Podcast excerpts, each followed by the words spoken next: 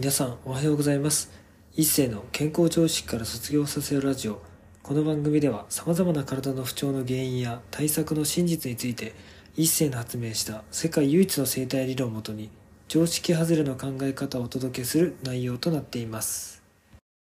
本日のテーマは側腕症の本当の原因と対策方法とはについてお話していきたいと思います。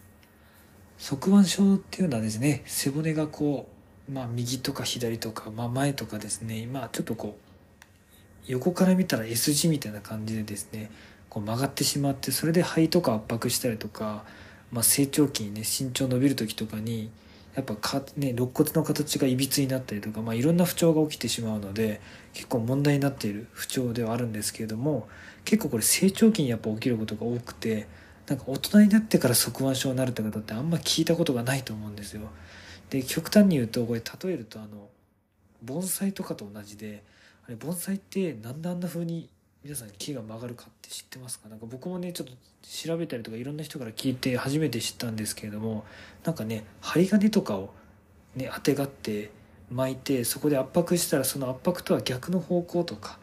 でそこを避けるような感じで枝が伸びていくらしいので枝というか幹かな？幹が伸びていくので結局圧がかかるとまあ、どんどん曲がってこうよりこうね年輪を重ねれば重ねるほどなんかすごい形になればなるほど、まあ、盆栽美しいみたいな話があるらしいんですけどもそれと結構話は似ています。で結局側腕症になるっていうのはお父さんとかお母さん両方の意見が食い違ってたりしてそれを子供が頑張って調整しようとするそういうことがあると側腕症になります。まあ、だから右からお父さんの圧迫左からお母さんの圧迫が来て、まあ、それが全く均等で同じ体の場所に来ることって基本的にないと思うんですよね。まあ、例えばお母さんから言われたことが胃に響くとすれば下腹ら辺にこう圧がかかってでお父さんから怒られて声から右の肩に力が入るとなれば右の肩と左のお腹をグッと押しちゃえば体ってちょっとこう歪みますよね背骨が曲がるというか。でそういうことがきっかけとして実は側腕症っていうのは起きてます。なのでね結構側腕症をね気にされて結構うちに相談来る方も多いんですけれども、まあ、その時絶対言うのが、まあ、お父さんお母さんとのまず関係性、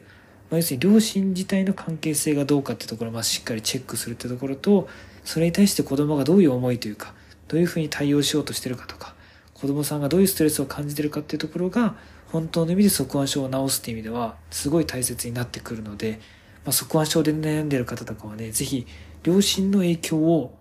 きれいに両側から受けてるので、それがいびつな形でストレスを受けてるから側腕症っていうようになりますから、まあ、ぜひね、両親の本音を聞いたりとか、親同士がちゃんと本音で話せてるかどうかっていうのがとても大事になってくるので、で、それプラス体のフィールムの圧を取っていくってことで、側腕症は解決できます。なのでね、皆さんも側腕症でもし悩める方がいらっしゃったら、まあ、両親の関係性や、まあね、親と子供の関係性もすごい大切になってくるので、ぜひそこら辺をね、チェックして、まあ、ちょっとでもいいから実践してほしいなっていうふうに思います。本日も最後まで聞いていただきありがとうございました。もし面白かったらラジオの登録とコメントなどもいただけるとすっごく励みになります。